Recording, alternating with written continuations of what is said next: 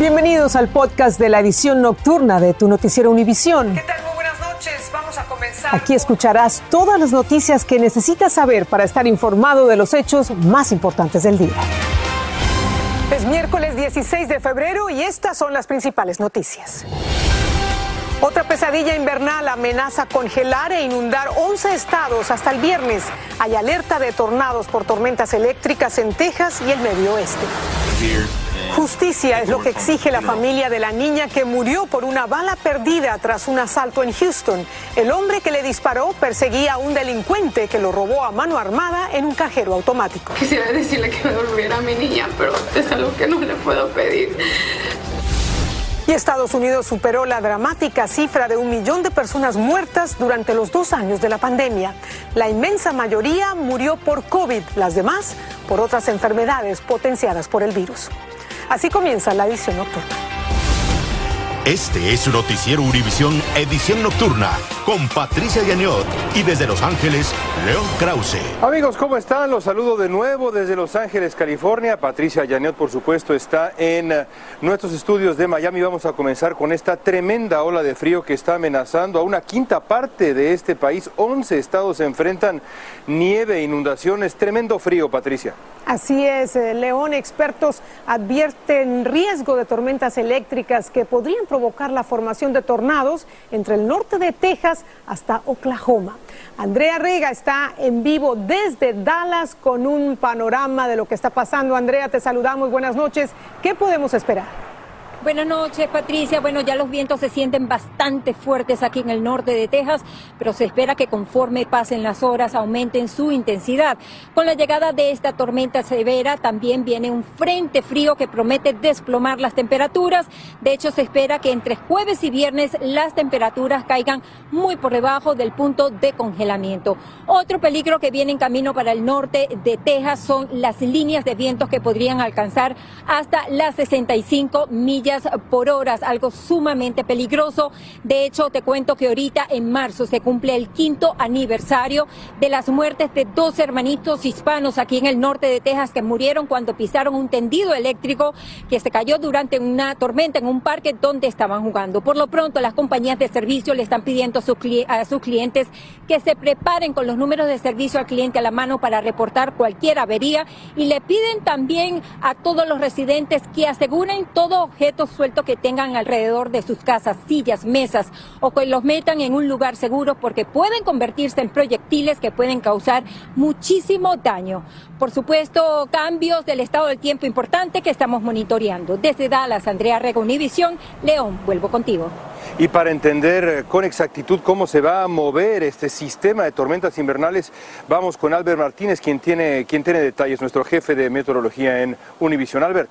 Muy buenas, hay riesgo de tiempo severo durante la noche y el jueves, especialmente en todo el valle del Mississippi. Las tormentas podrán ser fuertes en la zona coloreada. 60 millones están amenazados. Empieza todo después de la medianoche en Oklahoma y norte de Texas con esta línea de tormentas que después nos dejará nieve porque baja la temperatura. En Kansas City, en San Luis, en Chicago podrá nevar durante la mañana del jueves. Luego las tormentas viajarán por encima de Nashville y Tennessee, camino de Atlanta este jueves en la noche, madrugada del viernes, dejándonos también algo de tiempo severo, mientras en Nueva York y Pensilvania, en el interior de esos estados, podríamos ver algo de nieve. La lluvia de 1 a 3 pulgadas, localmente no descarto alguna inundación repentina y fijaros, tenemos ya esa vigilancia por inundaciones activa en toda esa área. La nieve nos podría dejar hasta un pie en Illinois, Indiana y también Michigan. De aquí la importancia de extremar las precauciones. Y después de esto bajará bruscamente la temperatura, así que tocará abrigarse el resto de semana.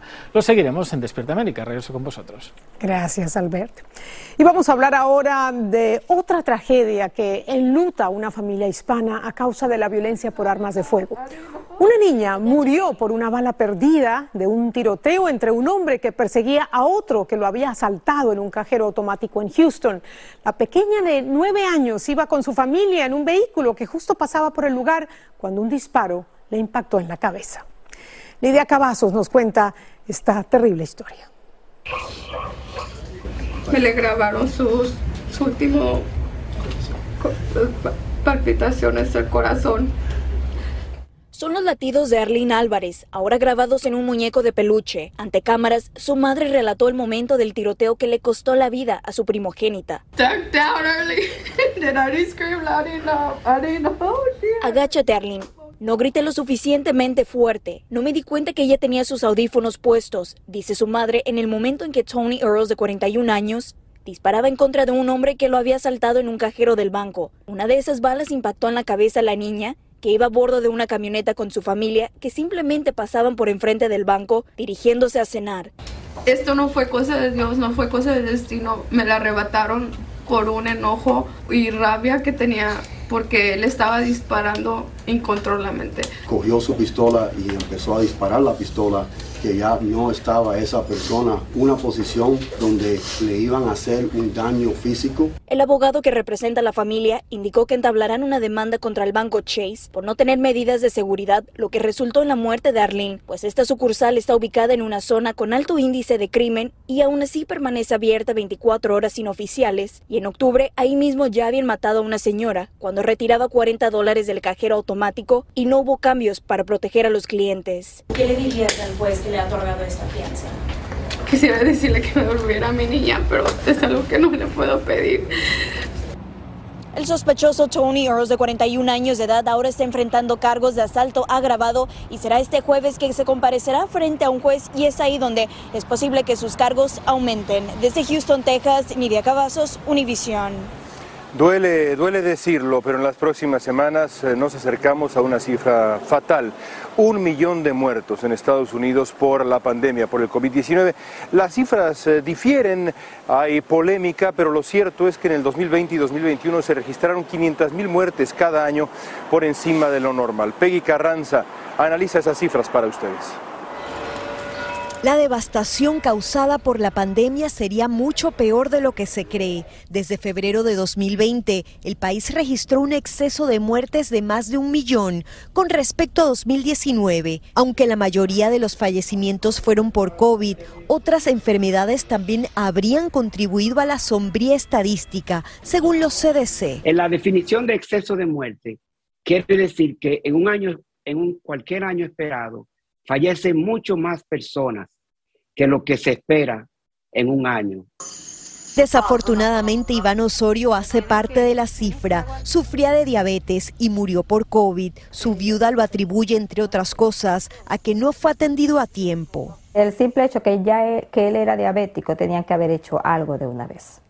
Porque si es diabético, tiene, además de cualquier persona, tiene algo más que cualquier persona que le diera COVID que no tuviese ningún cuadro clínico con anterioridad. Pues.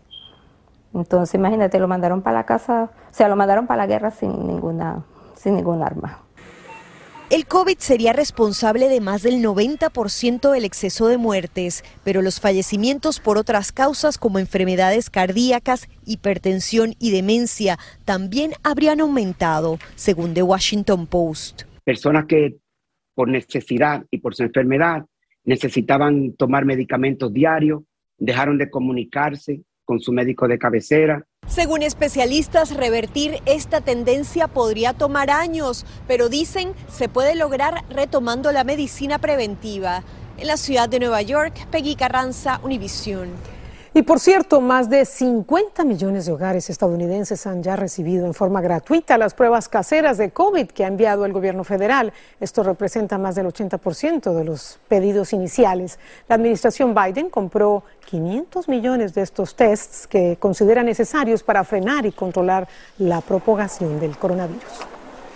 Y bueno, hablando de pruebas de COVID, en los primeros minutos del día de hoy, una gran noticia en California, ya no se tendrá que utilizar la mascarilla sanitaria en lugares públicos cerrados, pero esto no es universal, hay varios, varios condados en donde la decisión va a tomar todavía algún tiempo, entre ellos precisamente aquí en Los Ángeles. Luis Mejí tiene detalles para ustedes. Quizás no se note, pero este ha sido un gran día en California. Desde hoy, los vacunados no tienen que usar mascarillas en ambientes cerrados.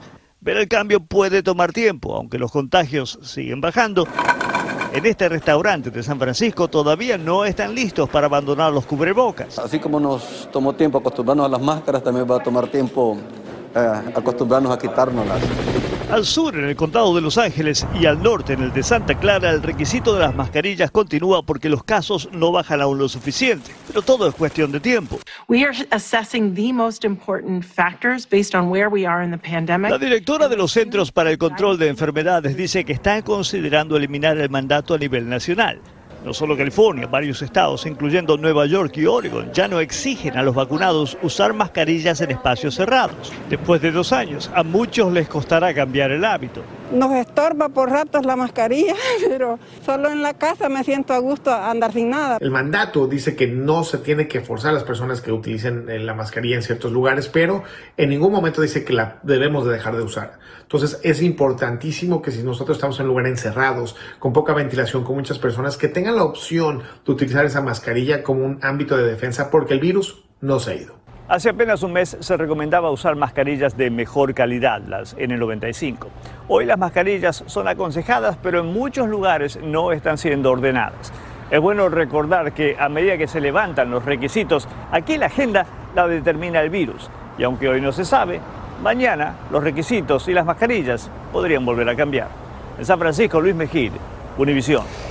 Y hoy fue un día importante para Alberto Carvalho, quien dirigiera las escuelas en Miami. Ahora se encarga del Distrito Escolar Unificado de Los Ángeles, que es el segundo más grande de todo el país y mayoritariamente hispano. Eh, Dulce Castellanos estuvo con él para hablar del reto. El Distrito Escolar de Los Ángeles le dio la bienvenida al nuevo superintendente Alberto Carvalho con un tour de dos días en múltiples escuelas para reunirse con el personal escolar, estudiantes y padres. Con 14 años de experiencia como superintendente del Distrito Escolar de Miami-Dade en Florida, ahora estará a cargo del segundo distrito escolar más grande del país. Le preguntamos sobre sus planes para abordar los retos que enfrenta el distrito agudizados durante la pandemia.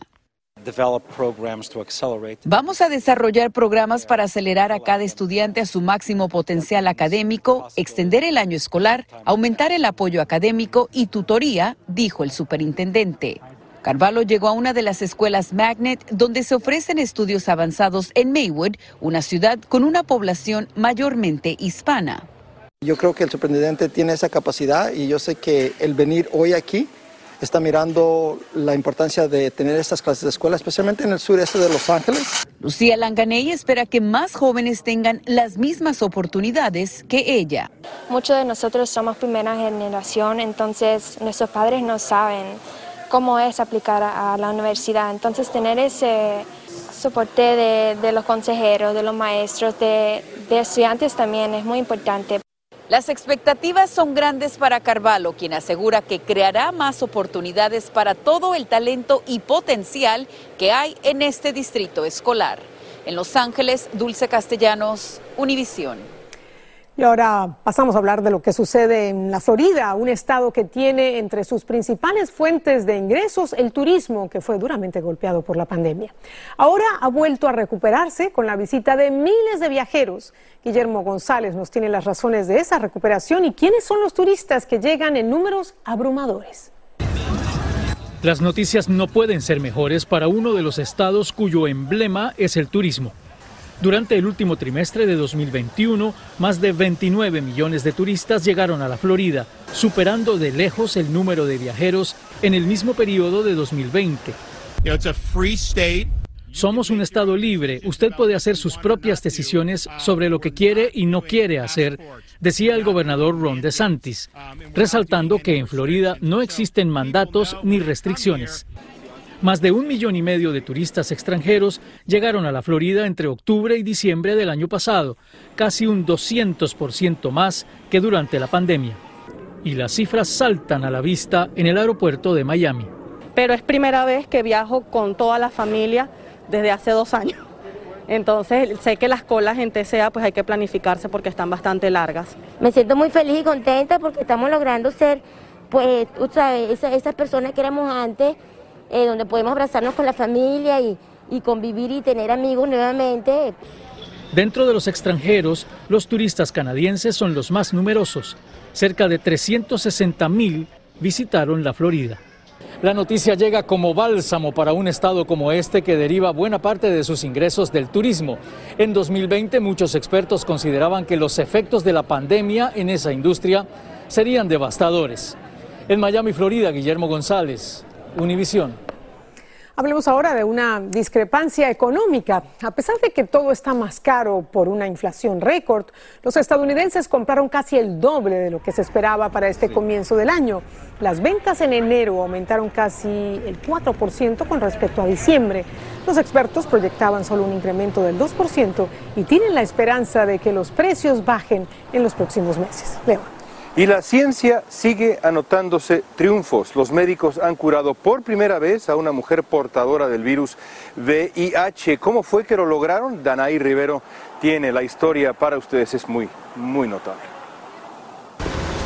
Ariana siente alivio luego de 16 años de ser diagnosticada con VIH. Hoy conoce que los científicos anunciaron la cura de una mujer tras recibir un trasplante de células madres. Es el primer caso en el que se utiliza la sangre del cordón umbilical. Yo no quise decirle nunca nada a mi madre, pero ella descubrió las pastillas y las googleó y ella vivió cinco años sin decirme nada. El diagnóstico no te hace la persona ni te, te, identifica o es el final de tu vida, sino también puede ser el comienzo de una nueva historia. Fue el de la suya. En la actualidad ayuda a personas con VIH y dice que esto abre una puerta de esperanza para esta comunidad. El procedimiento es básicamente eh, reemplazando los glóbulos blancos, eh, células sanguíneas que nos protegen eh, eh, de las infecciones. cambiar las células blancas, el paciente entonces eh, tiene, tiene, no tiene las células blancas con el VIH. El trasplante estaba enfocado en tratar la leucemia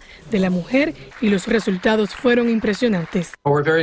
Estamos muy emocionados de compartir la historia de nuestra paciente porque es la primera mujer que ha logrado una remisión a largo plazo de VIH asegura uno de sus doctores. Según los científicos, la mujer ha estado en remisión y libre del virus durante 14 meses y en todo ese tiempo no ha necesitado terapia antirretroviral contra el virus VIH. Eso es todo de mi parte. Regreso al estudio. Gracias, Danay.